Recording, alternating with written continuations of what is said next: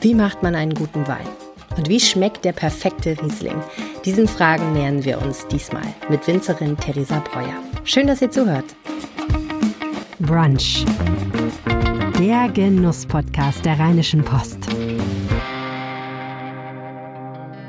Herzlich willkommen zu dieser Sommerepisode, wo wir ein bisschen im Archiv stöbern und die besten Folgen dieses Podcasts nochmal hervorzaubern.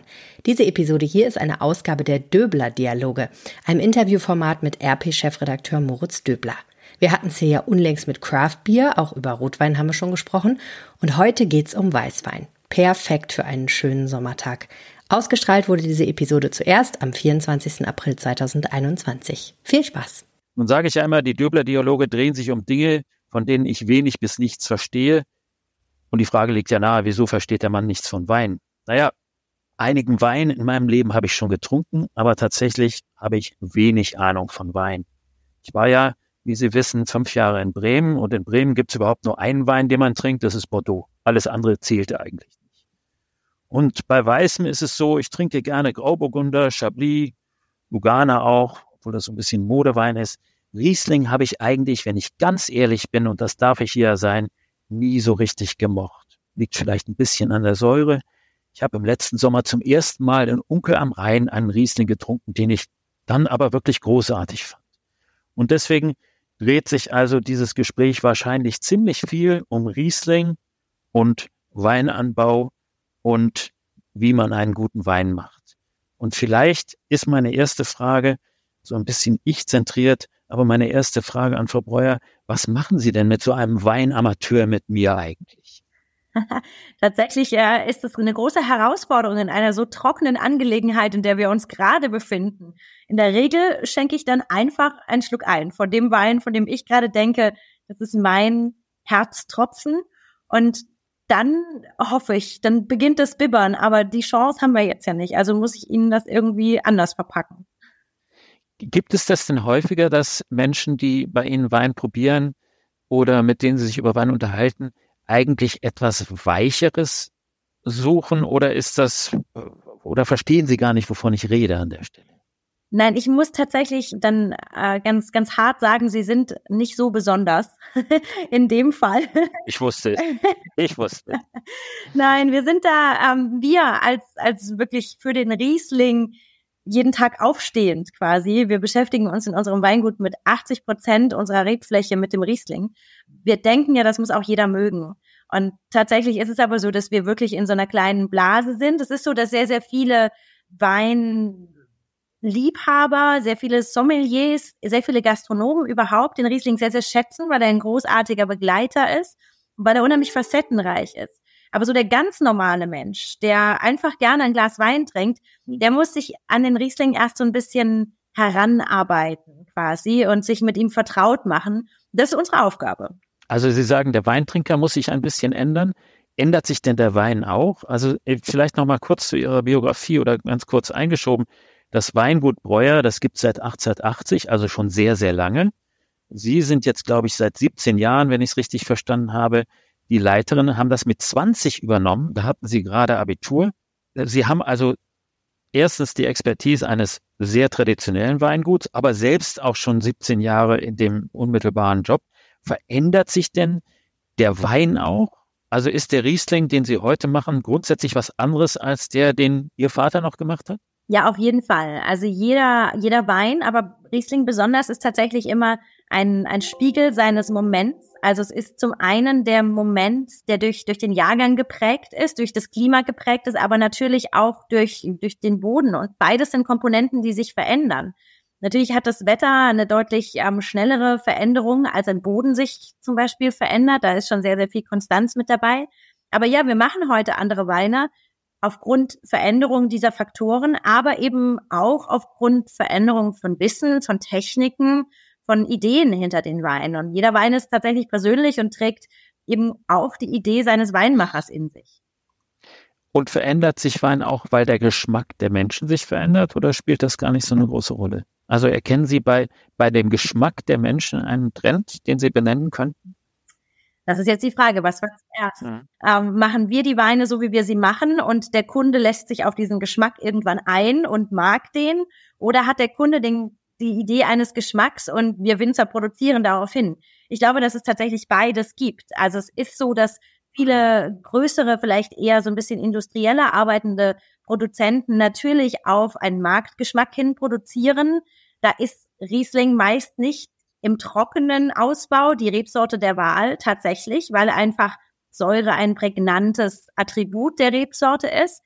Aber anders ist es eben auch so, wenn, wenn ein Handwerk dahinter steht und wenn wir unsere Weine eben so machen, wie es der Boden und die Traube für uns darstellt, dann finden wir auch da doch erstaunlich viele Menschen, die auch das sehr genießen und die sich auch darauf einlassen und vielleicht mit dem Basiswein beginnen, der noch nicht so fordernd ist und den tatsächlich wir auch auf dieser Reise zum Riesling-Liebhaber begleiten dürfen, indem er sich so etappenweise eben in diese Welt hineinlässt. Woran erkenne ich denn einen richtig guten Riesling? Weil Riesling gibt es ja ganz viel, aber woran erkenne ich den richtig guten? Außer, dass er von Ihnen kommt. ganz persönlich ist es natürlich der, der allererste Moment, der Ihnen sagt, ähm, ja, der schmeckt mir. Also dieses ganz banale mag ich. Aber das ist unheimlich schwierig, dann ähm, wirklich als Qualität das zu definieren. Das ist ja ein, ein, ein Geschmackseindruck. Riesling hat die, das große Potenzial, eben eine wahnsinnige Länge zu haben und eine unheimlich ähm, intensive Struktur, ohne dabei opulent, breit und ähm, alkoholreich zu sein. Also die Sorte bringt tatsächlich viel Struktur. Und das merkt man in einem Wein, wenn er ganz, ganz lange am Gaumen bleibt, wenn man ihn untergeschluckt hat und eigentlich noch den Wein spürt, wie er schmeckt. Das ist immer ein Attribut für Qualität. Einfache Weine sind schnell getrunken. Da hat man einen Schluck untergespült und dann ist es tatsächlich eigentlich vorbei. Man erinnert eigentlich gar nicht mehr, nach was der jetzt geschmeckt hat. Der hat vielleicht nicht wehgetan, aber er hat einem auch nicht berührt ja. tatsächlich. Und das ist sowas, was bei jedem Wein die Qualität definiert und im Ideal mit einem Wohlgeschmack. Das ist ein, natürlich dann auch noch ein wichtiger Part. Das beschreibt vielleicht so im einfachsten die Qualität eines Rieslings. Dazu gepaart natürlich der, der Duft davon, die Intensität, die, die ein Aroma hat, ob ein Wein im Glas sich entwickelt. Einfache Weine sind oft so ein bisschen Gassenglänzer, die im ersten Moment strahlend schön riechen. Und wenn man dann aber das Glas nicht schnell genug leer hat und nach fünf Minuten noch einmal reinriecht, ist auf einmal nichts mehr da. Also der gleiche Effekt, den wir am Gaumen haben, den kennt auch unsere Nase. Und das sind alles Attribute für sehr leichte Weine, einfache Weine. Und Riesling, wie jede andere Rebsorte, wir müssen sie da gar nicht ausklammern, strahlt in Qualität wirklich durch Intensität. Was muss denn so ein Riesling kosten?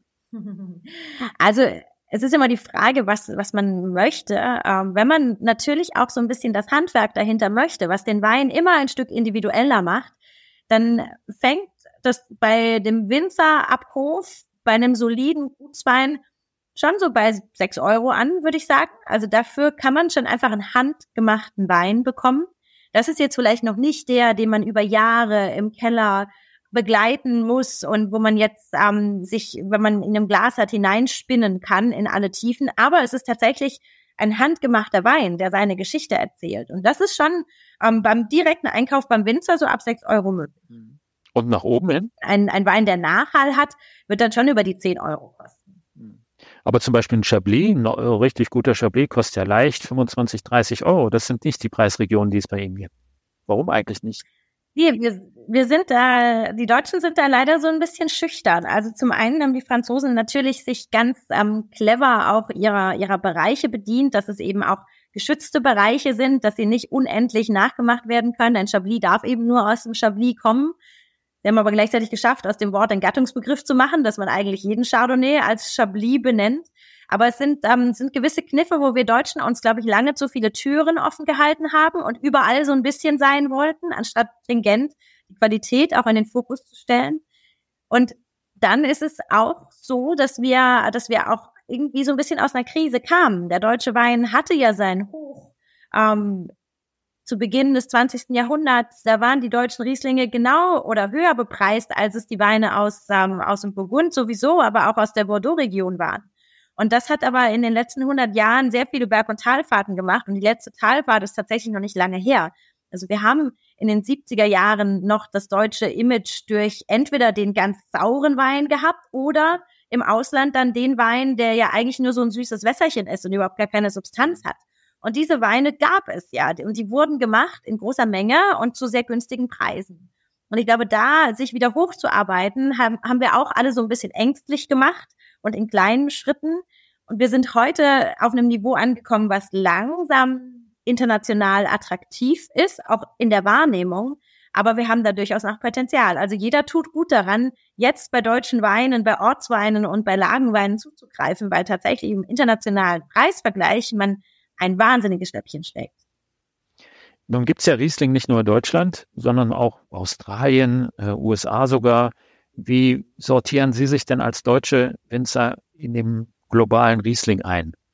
Vermutlich sagen Sie, wir sind die Besten, aber warum? Na, wir sind die größten in Anführungsstrichen. Also Deutschland ist der größte, das größte Weinland für Riesling. Ähm, wir produzieren die größte Menge Riesling. Und wir sind so ein bisschen der Ursprung dessen. Und das bringt natürlich einfach eine, ein wahnsinnig langes Wissen um das, was wir damit anstellen. Und meistens hat es ja eben auch seine Tradition dann darin. Also es gab ja einen Grund, warum es hier mit dem Riesling begann. Und es ist auch so, dass die Bedingungen immer noch sehr, sehr gut funktionieren. Aber Riesling funktioniert eben auch wunderbar in Österreich und in Australien. Ich habe selbst einmal in einem australischen Riesling-Weingut arbeiten dürfen und gesehen, wie dort auch an die Sache herangegangen wird. Das ist anders, es stehen andere Dinge im Fokus, aber im Resultat bringt es Vielfalt, die uns allen gut tut. Ich glaube, die Riesling-Welt ist noch so eine kleine, dass jeder, der sich eben auch darauf einlässt und uns in dieser Riesling-Welt nach vorne bringt, ähm, eine Bereicherung ist. Aber natürlich sind die deutschen Rieslinge einfach eigen in ihrem Geschmack und das ist dann wiederum eine Geschmackssache. Apropos Geschmackssache, wenn ich im Supermarkt oder im Weinladen vor dem Regal stehe und mir überlege, was ich denn so kaufe, spielt das Etikett eine große Rolle. Wie ist denn das bei Ihnen? Sie haben auch Künstleretiketten. Was für eine Bedeutung hat das Etikett bei Ihnen? Ist das ein Zugeständnis an Menschen wie mich, die keine Ahnung haben, oder verbinden Sie selber auch damit? Wir haben tatsächlich die Mischung bei uns selbst im Betrieb. Wir haben einen Wein, der jedes Jahr ein neues Künstleretikett bekommt. Und der Ursprung dessen war genau aus dem Grund, wie Sie ihn beschrieben haben, dass wir schaffen, Neugierde zu wecken, dass wir einfach jemand abholen mit einem besonderen Aussehen der Flasche. Ob man das jetzt gut oder schlecht findet, ist ja tatsächlich jedem auch wieder sehr selbst überlassen. Aber es ist einfach was Besonderes. Und das war damals bei uns wirklich ein Mittel, um den Fokus auf diesen einen Wein zu legen. Gleichzeitig sind aber alle anderen Etiketten, die wir machen, sehr, sehr reduziert und fokussieren sich eigentlich wirklich auf ein sehr präzises Benennen von dem, was einem in der Flasche erwartet. Was für den Konsument auch ganz, ganz wichtig ist. Also wir sind zweigleisig und diese Zweigleisigkeit trifft sich, glaube ich, in, in der Weinwelt in vielen Bereichen wieder. Auch da kommt es einfach drauf an, es ist ja überhaupt nicht verwerflich, im ersten Moment jemand durch ein hübsches Etikett anzusprechen. Im Ideal überzeugt der Wein danach noch mehr. Gleichzeitig gibt es aber viele Weine, die vielleicht nicht gegriffen werden, weil eigentlich irgendwie das Etikett so leise und dezent ist. Da geht es dann nur um den Wein. Beides hat seinen Platz und man darf, glaube ich, auch mal mutig sein und vielleicht auch mal zu dem nicht ganz so künstlerisch dargestelltem Wein greifen. Ich glaube, es können einem viele, viele besondere Geschmackserlebnisse dann überraschen. Aber ja, es gibt eben nicht das Etikett, genauso nicht, wie es den Geschmack. Aber man kann schon sagen, wenn sich jemand mit dem Etikett Mühe gibt, dann ist das zunächst mal ein gutes Zeichen. Das zeigt, dass eben sich mit der, mit dem ganzen Thema von vorne bis hinten sich beschäftigt wird. Vielleicht ist der, der Shoppenwein, den man für sechs Euro beim Winzer um die Ecke holen kann, mit so einem etwas handwerklicheren Etikett ausgestattet, ähm, auch nicht schlecht für das, was es ist, aber natürlich in dem Moment, wo man sich mit als Winzer auch im Wein darstellen will, dann sorgt man schon dafür, dass es auch hübsch draußen auf der Flasche aussieht. Auf Ihrer Website steht als Qualitätsanspruch formuliert, jeden Wein, der unseren Namen trägt, trinken wir selbst mit Freude. Nun ist das einerseits eine sehr nachvollziehbare Aussage, ähm, andererseits werden Sie natürlich auch Vorlieben haben was Ihnen besonders schmeckt und was Sie, wo Sie sagen, ja, das so. Also was sind denn Ihre Vorlieben? Was trinken Sie am liebsten? Tatsächlich trinke ich unheimlich gerne sehr trockene, sehr klare, sehr ungeschönte Weine, also die nicht ähm, nicht laut sind und nicht wie so aufgehübscht wirken, nicht poppig sind, sondern eher sehr sehr bodenständig. Und das trifft tatsächlich bei vielen unserer Weinen auch eben genau zu. Und vielleicht belegt auch dieser Satz genau, was wir vorher hatten, dass es in unserem Fall, weil wir in einer kleinen Nische unterwegs sind, in der wir ganz, ganz glücklich sind, für die ich sehr dankbar bin, zählt tatsächlich unser Geschmack. Und wir begeben uns auf den Weg, die Menschen zu finden, die den Geschmack mit uns teilen. Aber es gibt eben keinen Wein, den wir machen, um in irgendeine Marktnische zu passen oder um irgendeinen Konsumentengeschmack mhm. zu treffen. Gibt es denn das, also sozusagen, der Wein ist ja Ihr Beruf und wahrscheinlich ein ganzes Stück mehr als das, aber gibt es das manchmal, dass Sie quasi privat ein Glas Wein trinken irgendwo und sagen, boah, das ist aber auch richtig gut und das ist dann gar kein Riesling? Oh, Sie werden lachen. Ich habe tatsächlich in meinem Keller privat zu Hause nicht eine Flasche aus unserem Weingut. Nicht, weil ich ihn dort nicht habe, sondern weil ich im Weingut groß genug Keller habe, aber weil ich absolut große, ich, ich habe so große Neugierde, die ganze Weinwelt betreffend. Und es gibt so fantastische Rebsorten, Ideen, Herkünfte hinter Weinen, dass es fatal wäre, sich nur seinen eigenen Weinen zu widmen. Tatsächlich ist es so, dass man im Vertrauten natürlich dann auch immer seinen Geschmack irgendwie wiederfindet. Also es ist schon auch viel Riesling in meinem Keller von anderen Kollegen. Es sind aber auch andere Rebsorten da und dann ist es ganz, ganz häufig so, dass das unheimlich begeistert und fesselt, gerade weil es am Gaumen dann auch einfach eine, ja, nochmal eine andere Spielwiese Wein zeigt.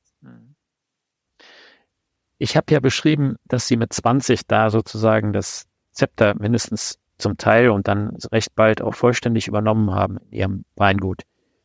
Was, was kann man mit 20 von Wein überhaupt verstehen? Gar nichts. Nein. Oder?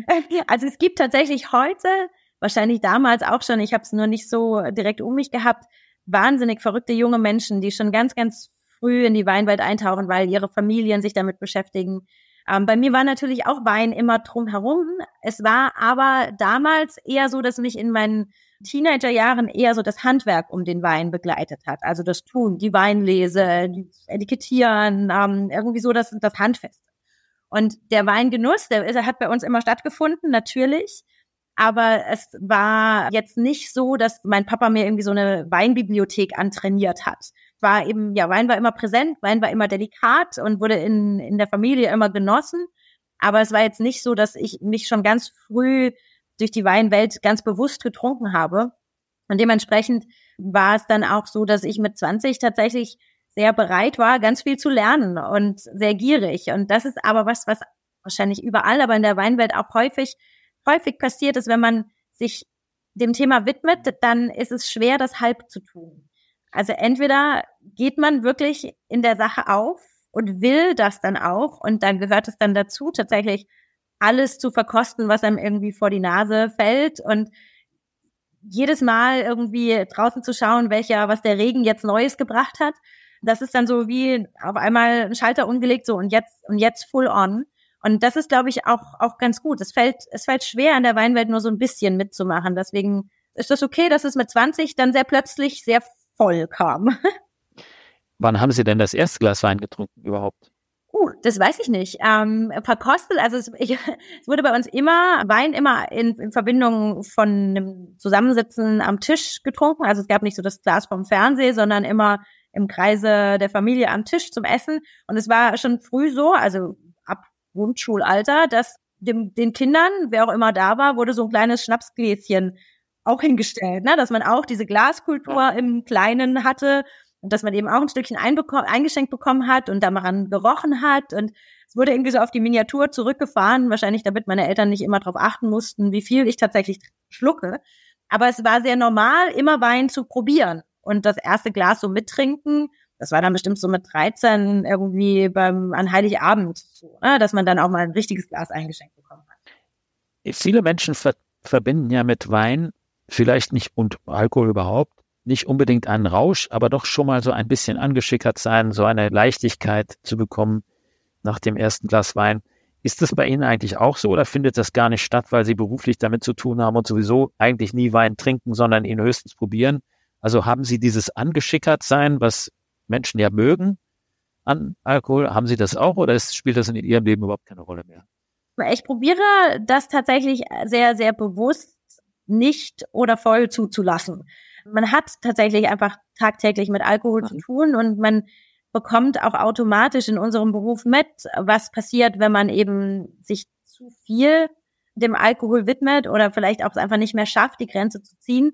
Deswegen bin ich schon tendenziell immer eher zurückhaltend, weil es aber auch eben mein, mein Job ist. Also es würde mir höchst selten passieren, dass ich bei einem, bei einem Abend mit Kunden oder Gästen tatsächlich das Gefühl habe, ich bin so ein bisschen angeschickert, weil es dafür tatsächlich einfach mein Job ist. Wenn ich aber privat ähm, eine herrliche Flasche vor mir stehen habe und die einfach großartig ist und dann freue ich mich auch über das Glas, was ich zu viel trinke, weil es aber einfach in dem Moment geschmacklich noch sein musste. Klar ist aber die Regel, ich trinke definitiv nie Wein, um Alkohol zu trinken. Ich trinke nie Wein, der mir nicht schmeckt. Wenn ich nach einem Stück merke, das ist nicht meiner, dann trinke ich ihn nicht. Dann ist das okay so. Dann finde ich aber vielleicht drei Tage später den nächsten, der mir deutlich besser schmeckt. Aber ich probiere mich immer wieder darin, auch ganz bewusst zu ermahnen, dass es einfach Alkohol ist, mit dem wir uns beschäftigen tagtäglich.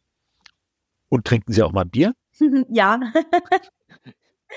Doch, tatsächlich auch das. Das ist so ein bisschen in der Generation vor mir, war das so ein bisschen unter den schicken Winzern verpönt, dass man dann irgendwie ein Bier trinkt. Mittlerweile ist das aber auch eigentlich Usus, dass nach einer Weinprobe sich zum Bier getroffen wird, weil es tatsächlich den ganzen Gaumen dann auch wieder so ein bisschen beruhigt und runterfährt. Ganz, ganz klassisch ist auch, dass in der Weinlese unheimlich viel Bier getrunken wird, wenn man wirklich, wenn man von morgens bis abends von Trauben umgeben ist und überall ist nach Gärung köstlich, aber nach Gärung riecht, dann will man einfach irgendwie auch mal was anderes haben. Also insofern, ja, ich würde mal sagen, es wird sogar recht viel Bier getrunken, um guten Wein zu machen. Nun sind Sie ja Winzerin, also eine Frau in diesem Beruf, der früher eine reine Männerdomäne war. Da gab es eigentlich keine Winzerin. Heute hat sich das ein bisschen geändert. Aber so richtig viele Winzerinnen gibt es immer noch nicht, wenn ich das richtig sehe. Welche Rolle spielt eigentlich das Frausein bei Ihrem Handwerk? vielleicht auch bei der Führung, beim Weingeschmack. Also gibt es Dinge, die Sie anders machen, anders sehen, anders empfinden als Ihre männlichen Kollegen? Für mich persönlich gibt es tatsächlich keinen Unterschied. Ich glaube, dass auch heute schon viel mehr Frauen Wein beeinflussend arbeiten, sie aber eben nicht die Bühne haben, dass das Weingut dann doch immer noch den Namen des Mannes trägt oder der Mann der ist, der, der vorne steht. Wein wird nie von einer Person gemacht, in keinem Weingut. Klar, ich habe mit Sicherheit physisch nicht alle Möglichkeiten, Fässer durch die Gegend zu schleppen. Und ja, vielleicht habe ich auch dafür so ein bisschen mehr Feingefühl, wenn es manchmal irgendwie um Konflikte im Team geht oder so. Aber am Ende vom Tag sind das tatsächlich alles sehr, sehr persönliche Eigenschaften, die ich habe und die vielleicht ein Mann in einem anderen Weingut genauso haben kann. Also für mich war es eigentlich, ich hatte nie die Momente, dass ich gesagt habe, Mensch, das ist jetzt aber so ein typisches Frauending. Es ist bei uns aber auch so, dass ich in einem, von Anfang an in einem Team arbeite, das fast ausgewogen ist in der Geschlechterverteilung. Natürlich ist es so, dass die Frauen ein bisschen andere Arbeiten auch im Weinberg zum Beispiel machen als die Männer. Aber das ähm, ist für mich nicht, also ich, ich werte das nicht. Ich werte weniger, weder die eine Arbeit als wichtiger als die andere, noch das Resultat dann auf den fertigen Wein. Deswegen glaube ich tatsächlich, dass, dass eigentlich Frauen nicht anders Wein machen als Männer. Nein. Jetzt helfen Sie uns noch, wie wird denn der Jahrgang 2021? Also was ist das für ein Jahrgang? Wissen Sie das schon? Und wo geht 2021. der? Und wo geht der? Ja, ich bin immer ungeduldig. Das gehört zum Beruf. Ich kann Ihnen noch nicht mal ganz entspannt sagen, wie sich 2020 entwickelt, okay. weil er noch zum größten Teil im Fass liegt. Okay. Nein, aber 2021, wenn ich es muss, bis jetzt, wir hatten tatsächlich endlich mal wieder ein bisschen Regen im Winter. Das ist ganz, ganz großartig. Da haben wir ähm, oh, in den letzten Jahren uns wirklich danach gesehen. Der letzte feuchte Winter war der von 2017 auf 2018. Und dann hatten wir jetzt drei Winter quasi in Folge, die eigentlich zu trocken waren. Das freut uns. Wir hatten Glück, dass wir jetzt keine Frostprobleme hatten, weil die Rebentwicklung gemäßigt ist. Also wir sind bis jetzt tatsächlich viel mehr in einem Normverlauf eines Jahres, als es in den letzten Jahren war, wo wir immer von früher Wärme und irgendwie schon explosionsartigem Sommer im April getrieben waren. Das ähm, entspannt uns, aber es ist auch so, dass wir schon uns auch dessen bewusst sind, dass die Reben sich auch die letzten Jahre gemerkt haben. Also dieses Auffüllen der Wasserspeicher. Aber wie sich, wie die Reben das jetzt tatsächlich umsetzen, das ist im Moment noch zu früh zu beurteilen. Aber potenziell ähm, gehe geh ich guter Laune in das neue Jahr, das ganz am Anfang steht. Wie gesagt, es ist noch nicht mal ausgetrieben. Also wir haben noch nicht mal Blättchen draußen okay. an den Reben. Und 2020? Sagen Sie, da war das mit dem Winter nicht so doll, aber trotzdem war es ein, ist es ein ganz guter Jahrgang geworden oder auch da sind Sie noch nicht so ganz sicher, haben Sie eben gesagt. Ich bin immer schwer mit dem finalen Urteilen, solange der Wein nicht in der Flasche ist. Und wir haben eben noch viel im Keller liegen aus 2020, weil wir den Wein gerne lange Zeit im Keller geben. Es waren aber großartige Trauben. Also tatsächlich hatte man irgendwie das Gefühl, dass 2020 ein Jahr war, was, was gut mit uns Winzern gemeint hat. Gerade so in der Erntephase, wo es ja häufig so um die letzten ganz, ganz wichtigen Entscheidungen geht, die die, pure Traubenqualität beeinflussen. Und da war 2020 tatsächlich super, super wohlwollend. Wir haben wirklich großartig schöne Trauben ernten dürfen. Und sie gären, sie haben auch alle, der Saft ist gegoren. Das ist ja auch wichtig, dass dann auch wirklich Wein draus wird, dass genug Substanz auch in den Weinen ist.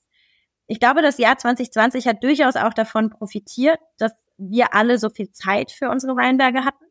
Also, dass wir, weil man als Winzer ja mittlerweile doch irgendwie verrückterweise auch durch die Welt jettet und Weine vorstellt und Weinproben hält und irgendwie denkt, man muss auf jeder Hochzeit tanzen. Das hat ja letztes Jahr eben alles nicht stattgefunden. Und ich glaube, dadurch haben wir alle einfach unheimlich viel Augenmerk auf, auf die Basis unseres Tuns gelegt. Und ich glaube, das wird den Wein sehr gut tun. Also als eine letzte Frage hatte ich mir aufgeschrieben, wo geht denn der Trend beim Riesling hin?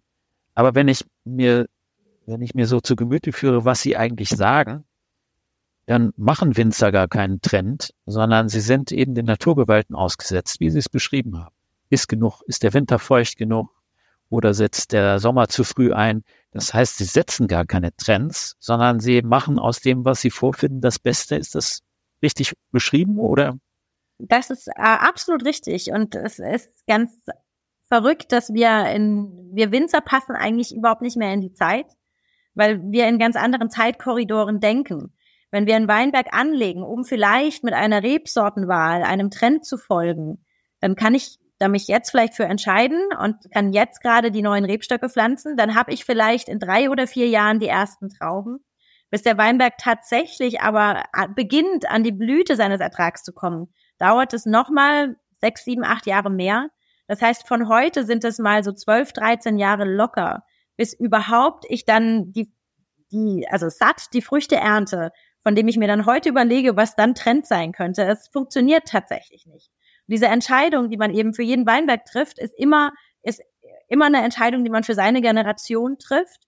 Und ich glaube, da lernt man tatsächlich relativ schnell, dass es wenig Sinn macht, kurzfristigen Trends hinterher zu huschen, dass es viel, viel mehr Sinn macht, sich dem anzunehmen, was man hat und das Beste daraus zu machen Natürlich betrifft das diese kleine Welt der, der handwerklich arbeitenden feinen Weingüter, sage ich jetzt mal.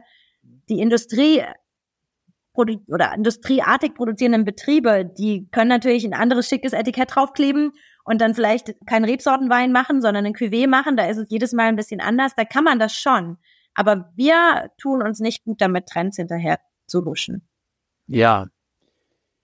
Ich habe in diesem Gespräch sehr viel gelernt. Vor allen Dingen habe ich nötigt es mir wirklich Respekt ab, mit welcher Leidenschaft und mit welcher Ernsthaftigkeit Sie diesem Beruf der Winzerin nachgehen und was da alles dahinter steckt.